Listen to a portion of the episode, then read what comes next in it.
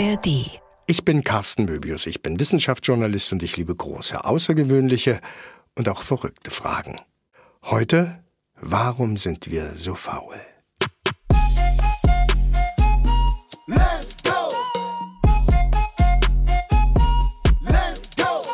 Es gibt Tage, es gibt sehr viele Tage in der Woche, da komme ich nach Hause und knalle mich einfach auf die Couch und das war's. Ich komme nicht mehr hoch. Keine Lust, keine Kraft, Beine hoch. Äh, und gibt's da noch eine Schokolade irgendwo? Und dafür hasse ich mich. Ich weiß schon, während ich die Beine hochlege, dass gleich das schlechte Gewissen um die Ecke kommt.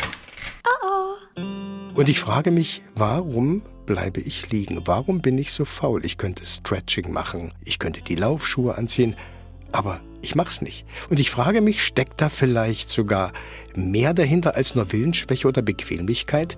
Liebe ich das Faulsein, das Rumliegen vielleicht sogar, weil es eine Art biologisches Konzept des Lebens ist, wie der Winterschlaf beim Bären, um beispielsweise Energie und Kalorien zu sparen? In Tierdokus liegen ja Löwen und Krokodile auch nur rum, wenn sie nicht gerade jagen. MDR Wissen. Die großen Fragen in zehn Minuten. Der Podcast, der die Welt erklärt. Ich frage mich also tatsächlich, ob faul sein, also nichts tun, vielleicht sogar nützlich für uns ist bzw. war, ob es in der Menschheitsgeschichte von Vorteil gewesen sein könnte. Jemand, der sich mit der Menschheit und wie wir so ticken, wirklich richtig gut auskennt, das ist Archäologe Harald Meller aus Halle. Und Meller zerreißt meine These vom Kaloriensparen in der Luft. Wir haben noch gar nicht richtig angefangen miteinander zu reden, da sagt er, unsere Vorfahren, die mussten gar nicht den ganzen Tag hin und her rennen und sehen, dass sie überleben. Wenn's normal gelaufen ist, dann hatten die genug zu essen. Kaloriensparen, Kaloriensparen, so ein Quatsch, sagt Meller. Kalorien sparen müssen die Menschen absolut überhaupt nicht. Stellen Sie sich mal vor, man äh, jagt einen großen Elefanten, der verfügt über 22 Millionen Kalorien. Da können 400 Leute monatelang essen davon.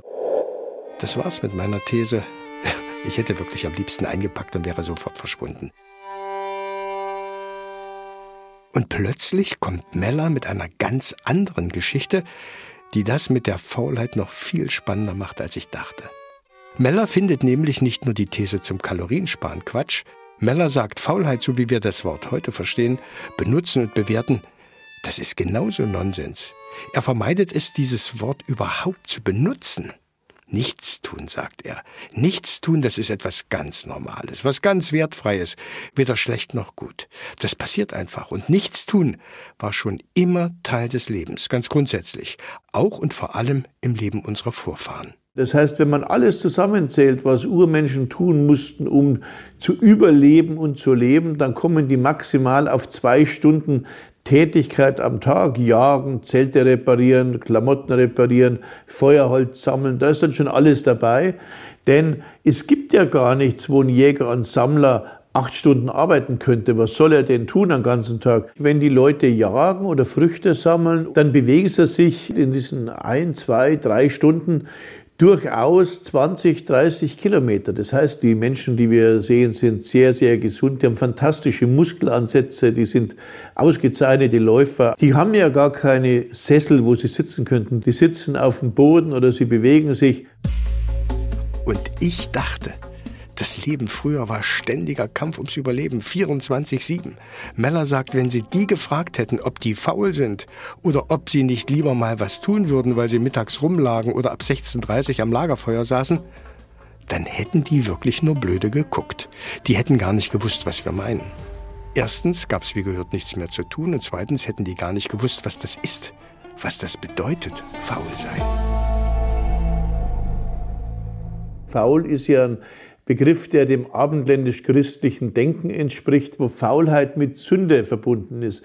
Das ist ein Begriff, den weite Teile der Welt so nicht akzeptieren würden. Und wenn wir schon in die Antike schauen, dann sehen wir, dass im antiken Rom Faulheit etwas ganz Positives war.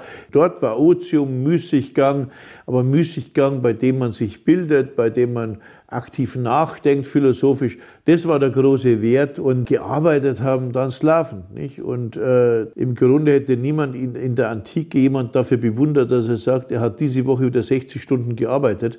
Das hätte man in der Antike vollkommen irre gefunden. Die Frage, warum äh, sind wir faul, ist eine ganz typische Frage aus der Brille unserer Kultur. Die Faulheit negativ bewertet und Aktivität positiv bewertet.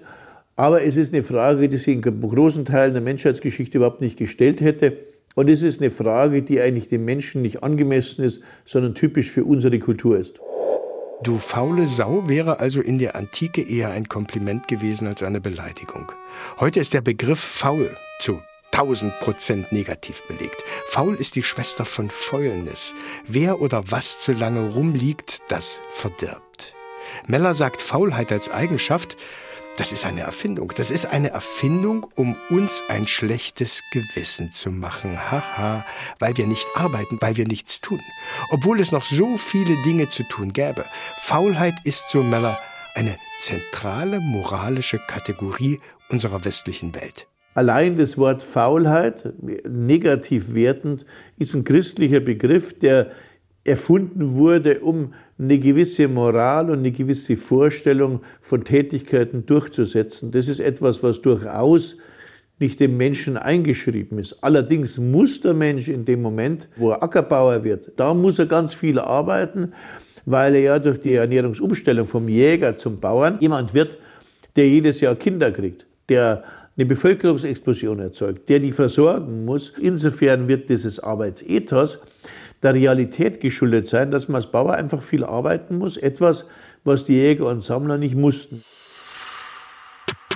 Faulheit als Begriff und moralische Kategorie kam offenbar in die Welt, als sich unser Leben grundsätzlich verändert hat. Als Wachstum, Wohlstand und damit Ruhelosigkeit begonnen haben. Faulheit kam in die Welt, als viel Arbeit wichtig wurde für das Überleben vieler Menschen, aber auch für den Reichtum der Mächtigen. Wer nicht arbeitet, der erwirtschaftet eben nichts und das ist schlecht. Mit der Sesshaftigkeit und dem Ackerbau begann außerdem ein Rhythmus, ein Arbeitstag, der überhaupt nicht dem entspricht, wofür wir und unser Körper gemacht sind. Dieses Feierabendabliegen, dieses endlich mal Ruhe. Das hat eigentlich gar nichts zu tun mit dem, was wir als Faulheit bezeichnen. Das ist einfach die logische körperliche Reaktion auf einen völlig verkorksten und verrückten Tagesablauf. Ja, dass wir nicht hochkommen, ist völlig klar. Wir leben einfach nicht menschengemäß. Also wenn wir 40 Stunden arbeiten, dann bedeutet das ja, dass wir auch noch einkaufen, die Kinder zum Kindergarten bringen, Auto waschen, Wohnung sauber machen und tausend andere Sachen. Und damit arbeiten wir unglaublich viel mehr, als Menschen je arbeiteten. Dann ist ganz wenig Zeit am Tag, in der man überhaupt Ruhe haben könnte. Und da legt man sich völlig erschöpft da nieder und ersetzt seine fehlenden Sozialbeziehungen gegebenenfalls durch eine Fernsehserie. Wenn wir vor dem Fernseher abliegen, dann sind wir im Dunkeln an einem gemeinsamen Lagerfeuer, das wir uns konstruieren. Insofern verhalten wir uns eigentlich ganz natürlich und müssen auch kein schlechtes Gewissen haben. Das klingt doch großartig, oder? Wir haben gelernt, dass es Faulheit, so wie wir es heute verstehen, eigentlich gar nicht gibt. Wir machen uns das schlechte Gewissen nur selbst. Und zweitens entsteht das, was uns abends das schlechte Gewissen macht, dadurch, dass wir viel zu viel machen, dass wir durcharbeiten. Und wenn man das konsequent zu Ende denkt, und das klingt jetzt komplett verrückt, ich weiß, dann ist das Rezept gegen Faulheit einfach weniger machen.